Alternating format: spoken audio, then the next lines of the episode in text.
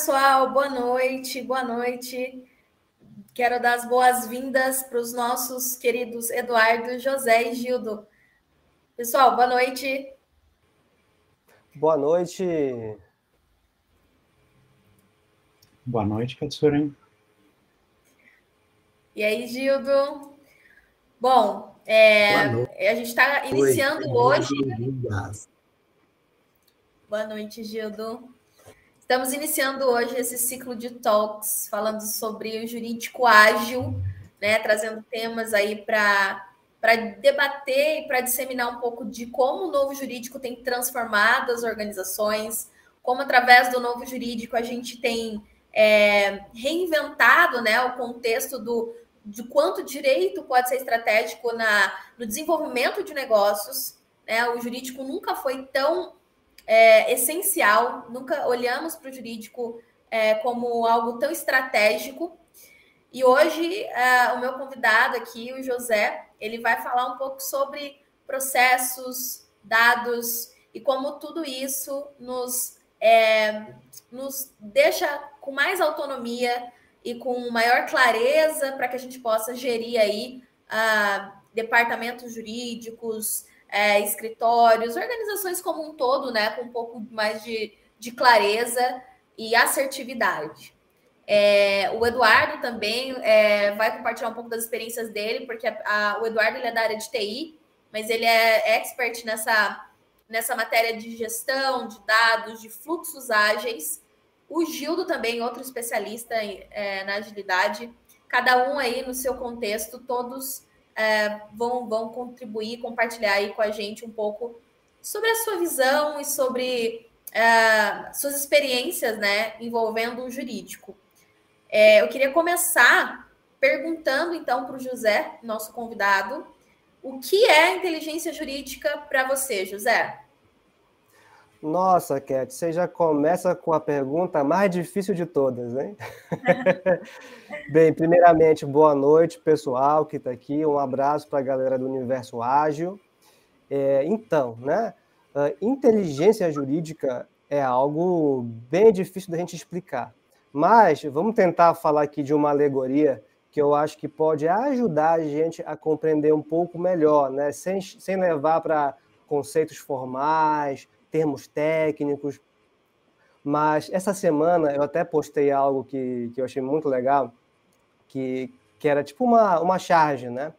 Onde tinham dois homens da caverna carregando com um carrinho de mão um monte de pedra, né? E esse carrinho de mão ele era puxado por uma como se fosse uma roda, só que era uma roda quadrada.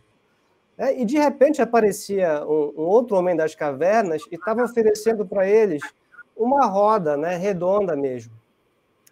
E aí um deles fala: Não, muito obrigado, muito obrigado. E o outro: É, não, não temos tempo, estamos muito ocupados. Então, qual é, qual é o insight né, que a gente tira disso? Uh, muitas vezes a gente está tão fechado no nosso mundo e no mundo jurídico, isso acontece demais, da gente ficar fechado no nosso mundo, que a gente não consegue olhar para a inovação. Né? A inovação passa, a gente não percebe e a gente mantém sempre aquele hábito, aquele tipo de organização já tradicional e, e deixa né, passar adiante oportunidades de negócio, oportunidade de trabalhar de forma mais eficiente. Né? Então, se eu fosse conceituar inteligência jurídica, eu diria que, que é essa percepção, né?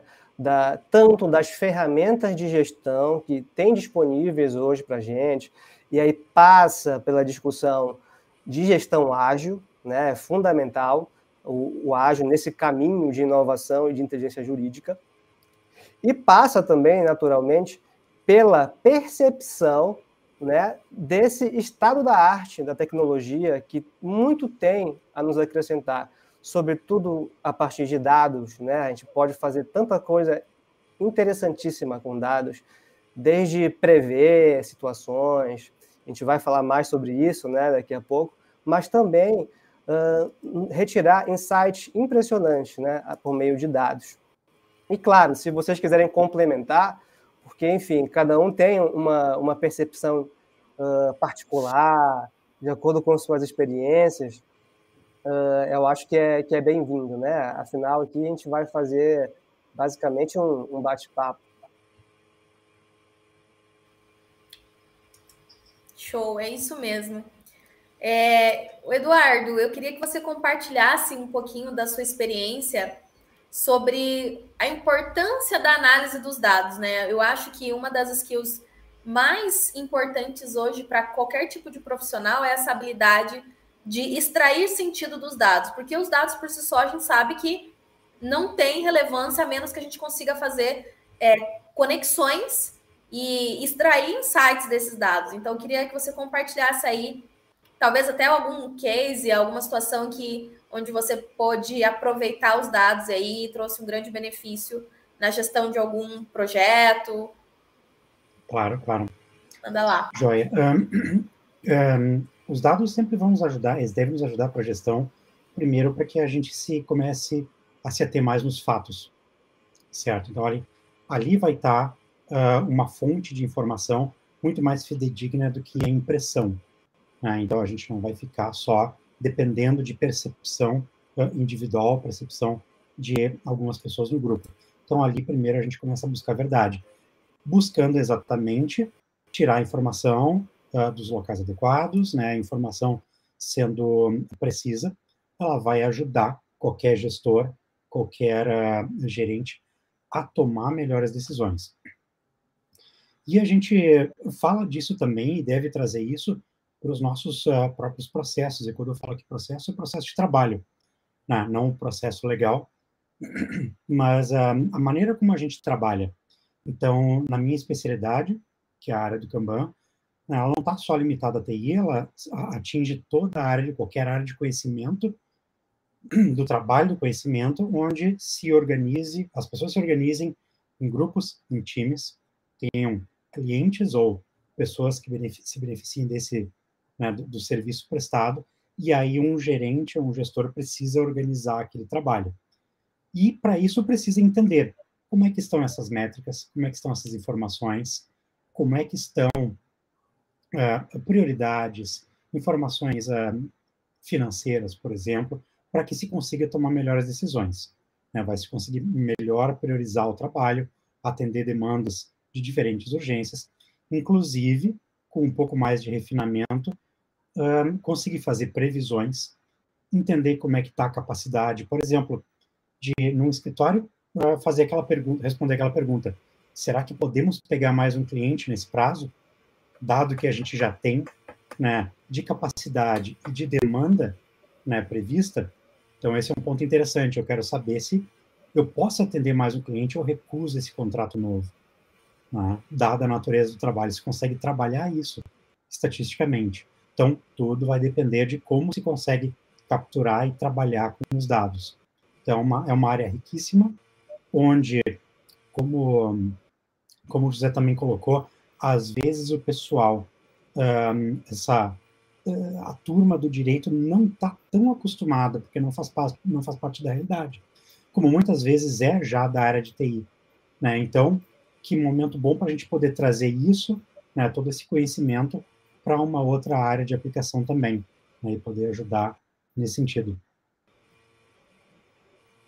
O Eduardo, Fala lá. um detalhe, né, que você falou agora, uh, já começa na faculdade, né? Por exemplo, na faculdade de Direito, a gente não tem, bem, pelo menos na minha Exato. época não tinha, eu acho que a tendência é maior agora, mas de modo geral, a gente não tem muita noção de gestão estratégica, de como utilizar os dados, a gente não é muito educado historicamente para lidar com esse tipo de assunto, né?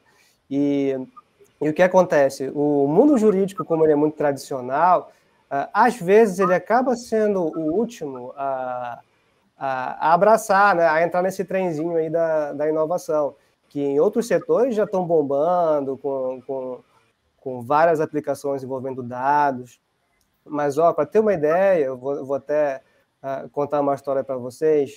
Uh, no setor jurídico que eu atuava, meados de 2010, já se começou, era, era um grande banco, e já se começou a ter uma mentalidade de construir um sistema que pudesse ter esses dados né, para ter provisionamento de despesas, começar a levantar dados sobre uh, processos que davam certo, que não davam, uh, quantidade de recursos que tinha. Então, estava se começando a ter essa mentalidade de dados.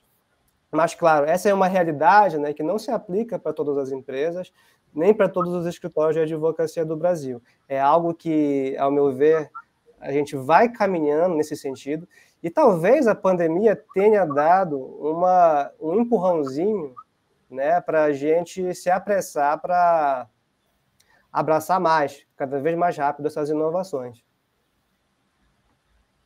Perfeito, perfeito, José. Justamente eu estava tendo uma discussão nesse sentido recentemente. Uh, não, não é exclusividade do direito nessa né, uh, no curso essa falta de disciplinas de gestão ou de estratégia ou trabalhar com dados, assim, é, são muitas delas. Uma vantagem da, da TI, uh, talvez eu diga, é porque já há muito tempo, dificilmente na TI se faz alguma coisa sozinho. Então, já é mais natural no mercado trabalhar com o grupo, trabalhar com gestão, trabalhar com, com métodos e processos e ter alguma forma, né? Então, todo mundo que já entra no mercado acaba tendo algum contato com isso. Então, do mercado já tem um pouco mais disso. Além de ter que estar sempre uh, acompanhando novidades para não ficar para trás. Isso é comum do setor. E, claro, o, o direito também ele é muito mais tradicional, o movimento das mudanças são, são mais, tem um outro ritmo, ele tende a ser muito mais reativo conforme demandas de sociedade, né, alterações uh, em legislação, coisas assim. Então, ele tende a, a ser muito mais reativo nesse sentido e não buscar tanto inovação, né? Mas um, o interessante é que tem uma turma né, que busca trazer isso e, e botar o jurídico na frente, né, na, no topo da onda da, da inovação, onde se consegue um, trabalhar não só as questões de, de, de, gestão, mas de tecnologia também. E, mas também um, ponto só para completar aqui, José, essa um, quando falasse que não, não são todos os escritórios que têm isso alcance, né, uma boa notícia é que, às vezes, cuidar um pouquinho do processo e prestar atenção não requer muita tecnologia, não requer muito ferramental, mas um pouco de informação sobre gestão, sobre como gerir né, essa, como gerir os fluxos de trabalho. Né, isso é relativamente simples, se eu posso afirmar. Engraçado, hoje Hoje saiu uma, hoje saiu uma matéria na, na Forbes da líder é, jurídica da TIM aqui no Brasil e ela falando que advogados eles precisam entender sobre finanças, né? E é algo que eu sempre falo, né? Que, que advogado ele precisa ir muito além da matéria do direito, né? Então, não, eu não diria nem só finança, né? Advogado tem que entender, é, de, é, dependendo do contexto, né, que ele atua, mas ele precisa entender de negócio, ele precisa entender de tecnologia, e eu acho que é, é essencial hoje, é, independente da área de atuação do profissional jurídico, ele ter esse, esse, esse olhar para como que a tecnologia pode me ajudar a atuar numa alta performance, né? Porque, ao contrário do que muitos advogados pensam, e, e principalmente no início da pandemia, o pessoal tinha um medo de ser substituído por novas tecnologias e eu acredito que a gente precisa ter esse olhar de que a tecnologia é um aliado para que a gente possa atuar numa num nível superior, né, com uma qualidade superior, sem que a gente tenha que ficar se, se prendendo, né, algumas a, atividades é, que, que, de, que demanda pouca pouco intelectual, né? Então, o advogado ele precisa é, automatizar e pensar em, em, processos ágeis, utilizando aí um monte de tecnologia que a gente tem à disposição, para que ele possa se concentrar realmente em criar aí, estratégias e porque veja só, é engraçado, né? O profissional do direito ele tanto medo de quando a gente começa a falar de tecnologia, de dados é, e de todas essas questões que, que vem emergindo aí, metaverso e tal. É, justo uma área onde se a gente der um passo em falso, isso pode significar uh, uma perda muito é, grave, né? E de, que pode impactar a organização inteira. Então, um passo um passo mal articulado ali pode prejudicar demais todas a, toda a organização, todos os outros departamentos. É, então, eu acho que é muito importante isso, apesar de que também, é, por outro lado, né, a gente precisa. É, tem um, um livro que eu li esses dias, eu não vou lembrar agora o nome, que fala que a gente precisa sim trabalhar com dados, é, porém, mais do que isso, a gente precisa ser intuitivo para conseguir é, juntar os dados com outros aspectos, né? E usar a criatividade, usar de toda essa nossa, essa nossa capacidade criativa para pensar em melhores estratégias. Então, não é só também é, é, ficar preso também a, a, dados, a dados, a dados, sem analisar contexto, sem analisar é, a realidade como um todo de uma maneira mais sistêmica, né? É, José, eu queria que você compartilhasse aí algum, alguma experiência sua é, nesse tema com gestão de dados, com é, gestão de risco, né, no jurídico, para que o pessoal talvez possa entender tudo isso que a gente está conversando aqui de uma maneira um pouco mais concreta, sabe? Uhum. Ah, tem várias dimensões para trabalhar com dados, né? Talvez uh, a mais comum, que as pessoas mais ouvem falar, é a jurimetria, né? Que é a capacidade de você tentar prever o, o que é que vai sair de uma decisão judicial, qual é a probabilidade de êxito, se cair na vara X, se o recurso caiu na Câmara, na Câmara 1, 2 ou 3 então, isso a gente já tem, né? Muita, muitas empresas no mercado que já oferecem esse tipo de serviço. Mas um caso que eu posso falar que é bem interessante, que eu acho que foge um pouco dessa, dessa ideia né, da, da jurimetria, quando a gente fala de dados, gestão de dados jurídicas, a gente pensa logo nessa parte. Mas tem um caso muito legal, está até, tá até em andamento, que é, um, que é uma gestão de equipes por meio de dados. E aí não é só a parte de você ter indicadores de performance e, e, ter toda aquela análise temporal de como é, que, como é que isso vai evoluindo. É algo um pouco mais profundo. É saber como é que a minha equipe, do ponto de vista qualitativo, ela deve ser formada. Por exemplo, para tentar esclarecer melhor, né? a gente coleta dados, uh, por exemplo, de perfil individual da pessoa do grupo, a gente coleta dados de perfil de cultura organizacional, como é que cada um, como é que cada setor enxerga a sua cultura, a sua subcultura, e também extrai dados com relação ao perfil de âncora de carreira de cada um. Então, a partir daí, a gente consegue extrair alguns insights interessantíssimos. Por exemplo, ah, será que aquela equipe trabalha junto, porque, tra trabalha bem junto, tem alta performance, por quê? Aí, através desses dados, a gente consegue tentar mais ou menos que desenhar né, qual é o tipo de perfil, o tipo de cultura que funciona e que não funciona em, em, determinado contexto. Não sei se, se, uh, se vocês já, já viram, né, já ouviram falar nessa parte, né, que está mais associado ao que a gente chama de People Analytics na, na, na ciência de dados. Interessante.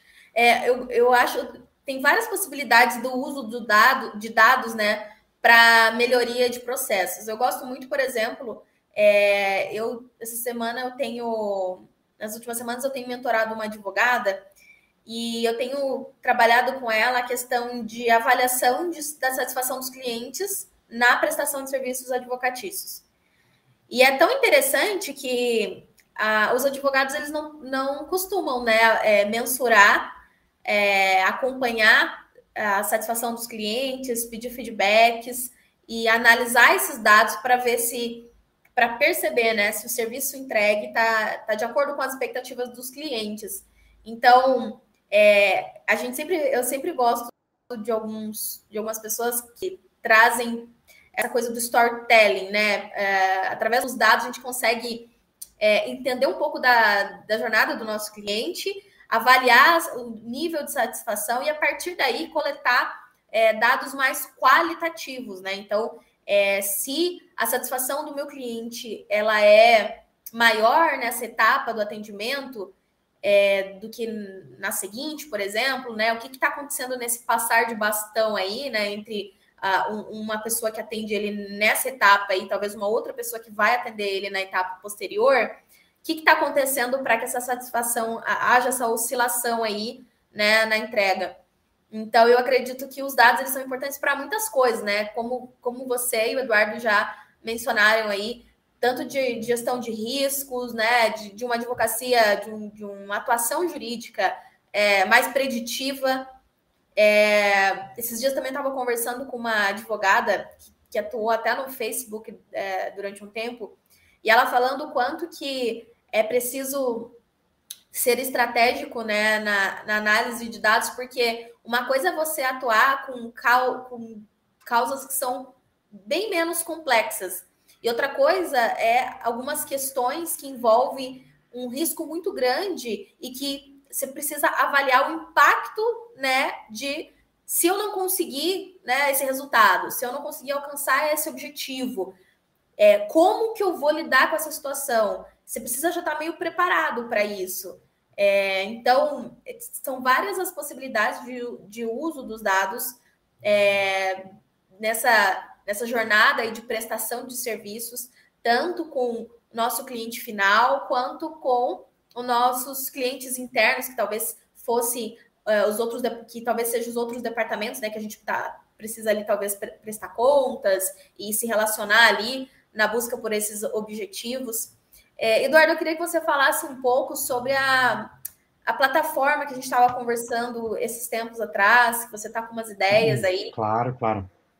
Claro, uma coisa que tá, tô preparando, está saindo do forno agora para início de 2023, é justamente um, um treinamento de gestão, né, com foco em agilidade e fluxo, específico para o pessoal da área do direito, onde se, uh, se trabalha casos e, e, e situações específicas para que esse pessoal aprenda essas técnicas de gestão, né, e, e são low-tech, né, pode trabalhar com uma planilha do Excel, muitas vezes, para poder começar com isso, não exige ferramenta cara nenhuma ou, ou tecnologia de ponta, mas onde se consegue obter dados suficientes para poder tomar decisões e conseguir entender um, capacidade de um, de, de um time, né, de um grupo ou de um setor, onde se entende quanto tempo se demora para ter uma informação, onde se coleta dados para isso, e se busca o, o, o, gestor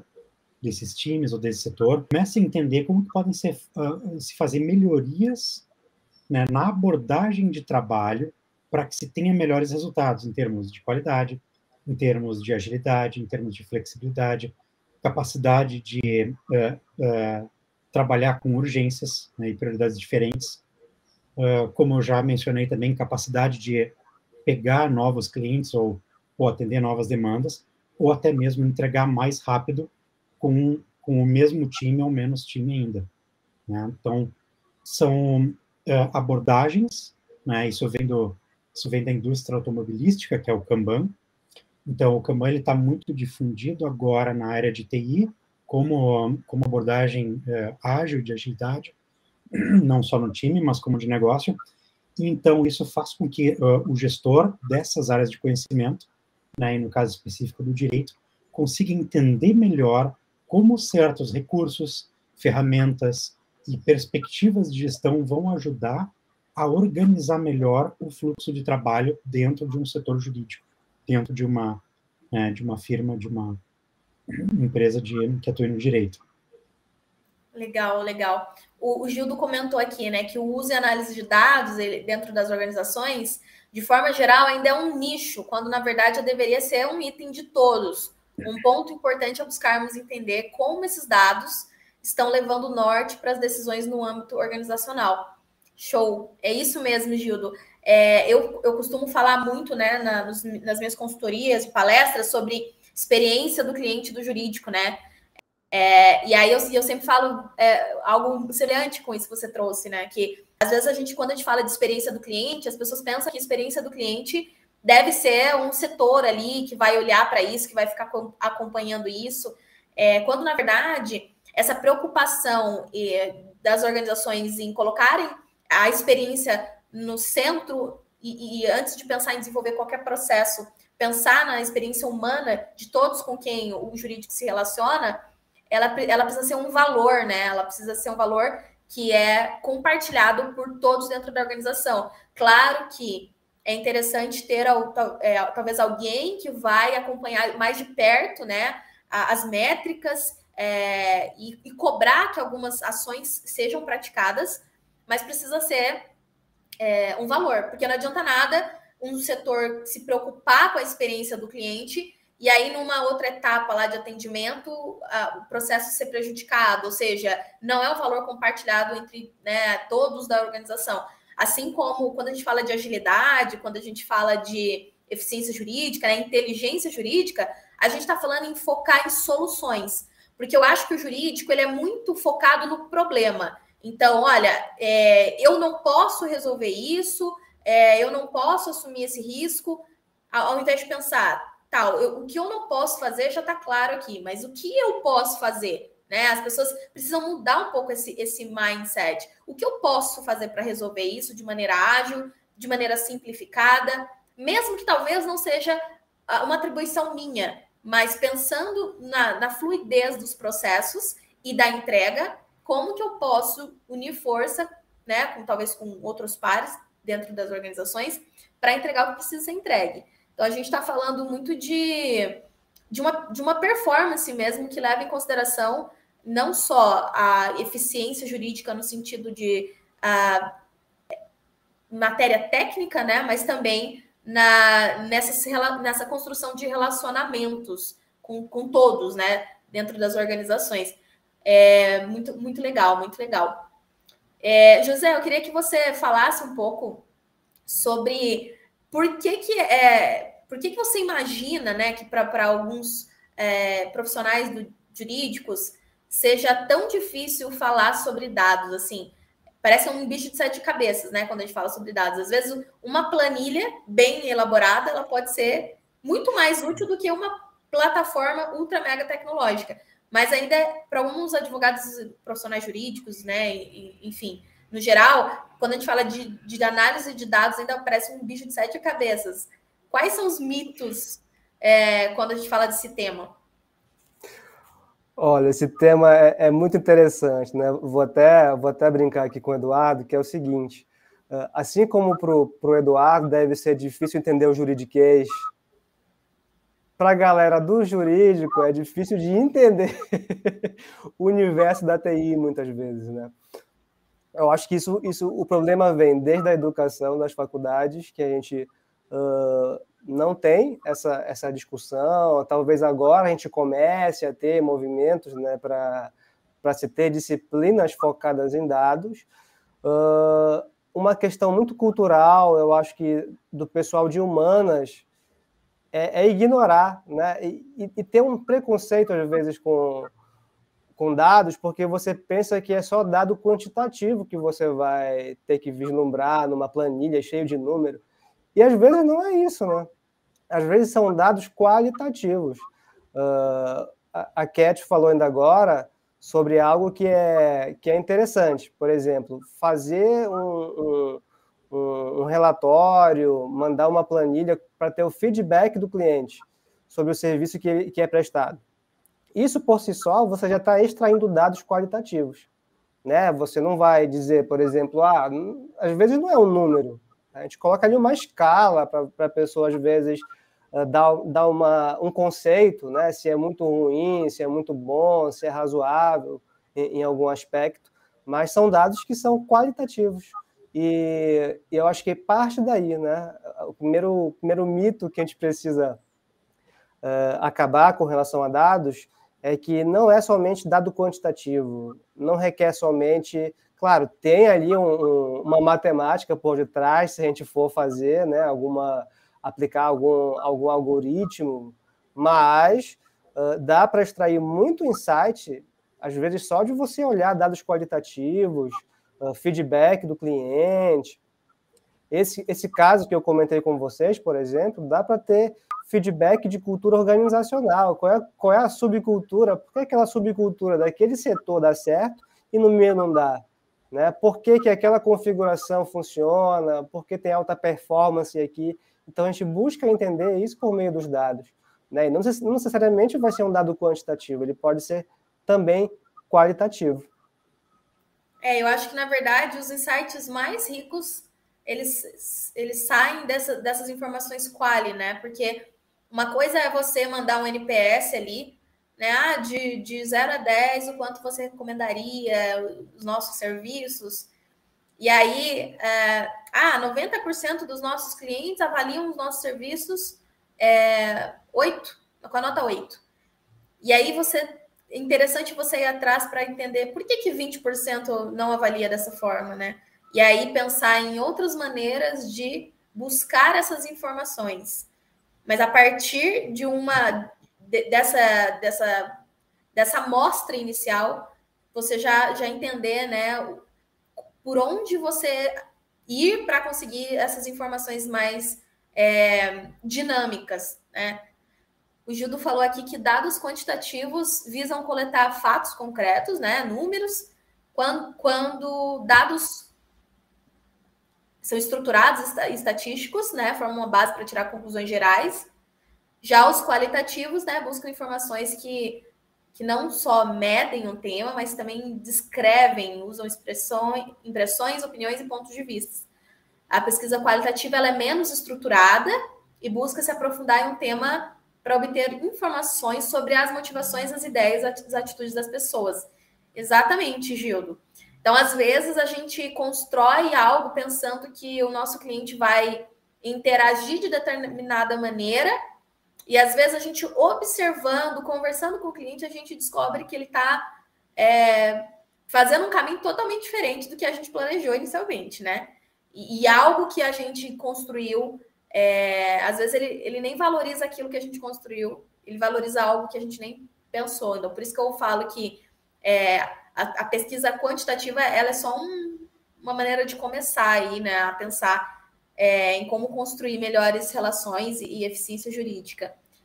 Até porque eu acho que essa, essa inteligência jurídica, eu acho que passa não só pela é, por essa questão mais analítica, né, de análise de números, mas principalmente dessa, dessa análise mais aprofundada, onde a gente precisa entender um pouco sobre o funcionamento e o comportamento humano, né? Por isso que, é, mais do que entender sobre direito, a gente precisa entender. É, eu gosto muito de estudar sobre neurociência, antropologia, é, e tá entendendo como que outros nichos de mercado têm se comportado para se adaptar às transformações é, que a gente tem passado, né? Então, às vezes a gente pode pegar insights super interessantes de mercados totalmente diferentes, como, por exemplo, sei lá, o mercado de eventos.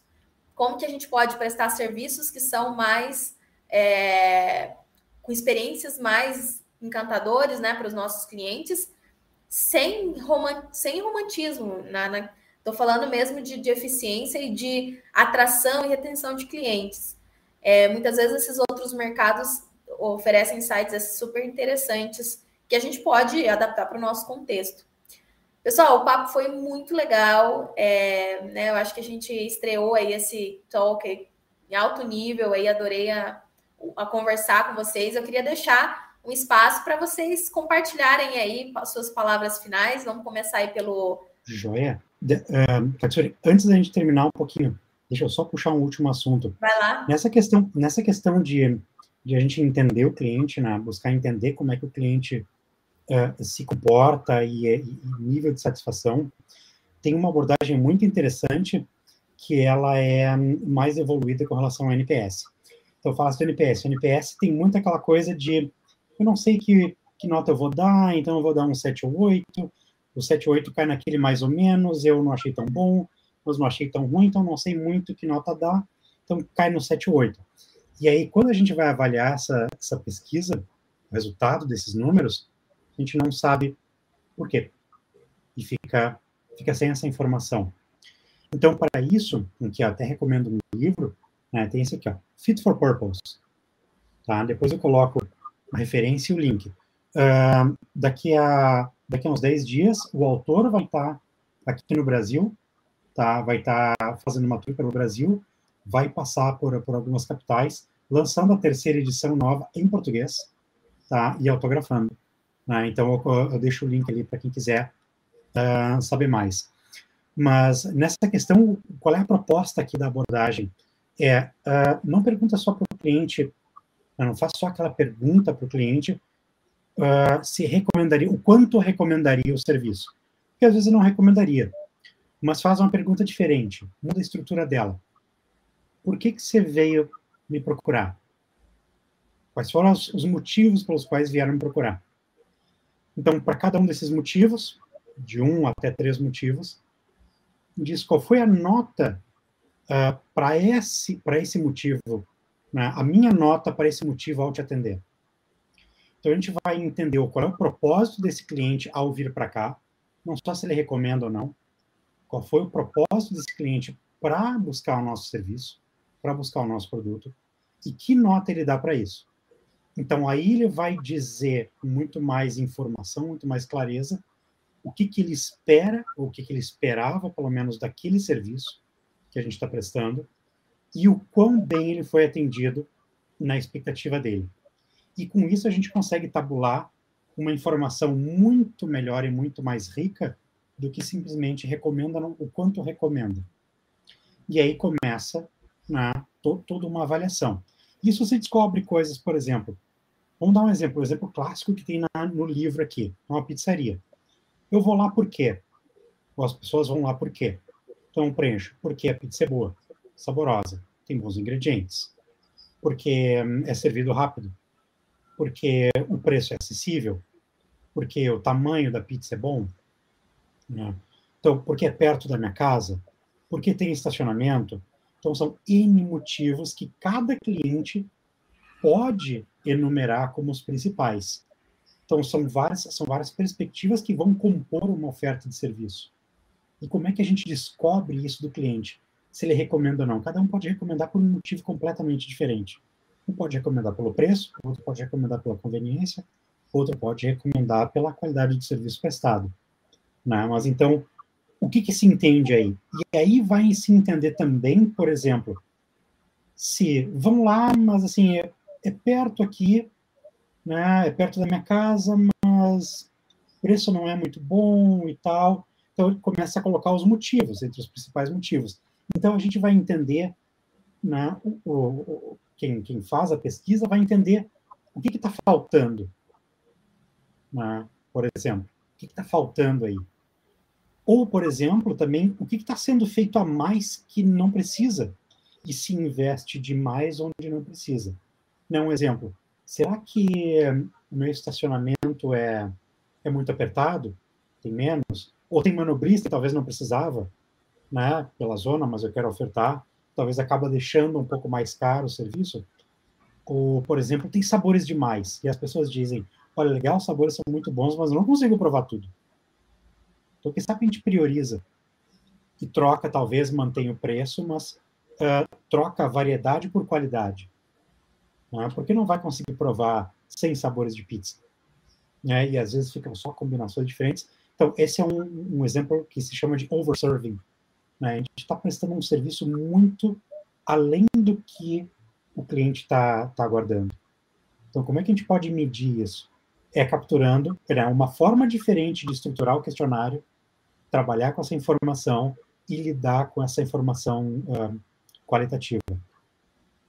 Show. Não, total, concordo total com você. Só, só a partir dessa, dessas informações que a gente consegue, de fato, ajustar e, e gerar valor né, para o nosso cliente. José, você gostaria de, de comentar mais alguma coisa, deixar aí suas observações finais? Sim, nossa, se deixar, a gente vai fazer observações finais aqui até, até 10 horas. Mas, ó, uh, um ponto interessante, né, que foi levantado agora pelo Eduardo. Saber fazer a pergunta, né? Uh, esse é um ponto chave. E, e, às vezes a gente não sabe como elaborar um questionário. Às vezes a gente se, se atém só isso, você recomenda ou não. mas isso é muito vago, né? É vago demais e não nos ajuda muito a extrair as informações adequadas que vão nos dar aqueles insights de negócio para saber de que forma posso melhorar de fato o meu serviço. Então, esse, esse é um ponto uh, interessante. Uh, outro seria o, o, desafio cultural. O, outro, uh, o Eduardo falou no início, né, de que ah, nós aqui da TI já temos uma cultura de trabalhar num ambiente mais coletivo, e esse é um desafio para nós do direito, do mundo jurídico, porque a gente está muito acostumado né, com uma cultura organizacional mais voltada para a hierarquia, né, controle, comando e controle. E, e para a gente ser ágil, para a gente tentar abraçar o universo ágil, a gente precisa ter um pouco menos de hierarquia, né, uma organização menos vertical e um pouco mais horizontal para saber como colaborar da melhor maneira possível para alcançar né, a alta performance, que muitas vezes é, é, é, é, essa, né, esse é o grande objetivo quando a gente pensa em dados. Ah, eu quero melhorar uh, a minha performance, a performance do meu setor jurídico e assim por diante. Uh, para não deixar passar em branco, né, tudo que a gente está falando aqui também tem relação com operações jurídicas, o famoso legal ops, Uh, tem tudo a ver com o que a gente está falando. E se vocês deixarem, a gente vai conversar aqui até, até 10 horas. Mas, assim, para mim é um prazer né, estar tá aqui. Sempre que precisarem, estou à disposição de vocês. E, e é isso. Tô, faço parte né, agora do, do movimento todo do, do Universo Ágil Hub e espero que a gente tenha mais momentos para discutir com pessoas assim como, como o Eduardo, entre outras, uh, para a gente aprofundar e levar mais essa cultura do ágil para o mundo jurídico.